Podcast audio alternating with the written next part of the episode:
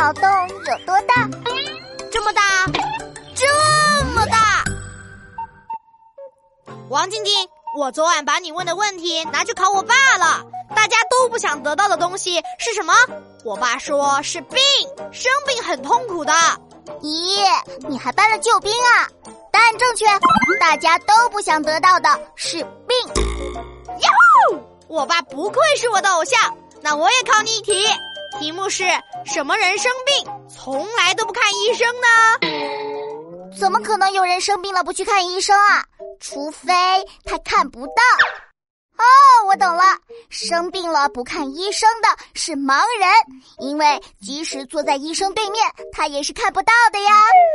答对了，你真聪明，跟芝芝一样聪明。谁是芝芝啊？我家养的小仓鼠啊！哼，你竟然把我比成老鼠！我家的芝芝可不是一般的仓鼠，它会做算术题呢，可聪明了。我是在夸你呢。那我也不要像老鼠嘛。我再考你一题，听好题目啦！我爸有个朋友，他有严重的胃病，可是天天却往牙科跑。你说这是为什么呢？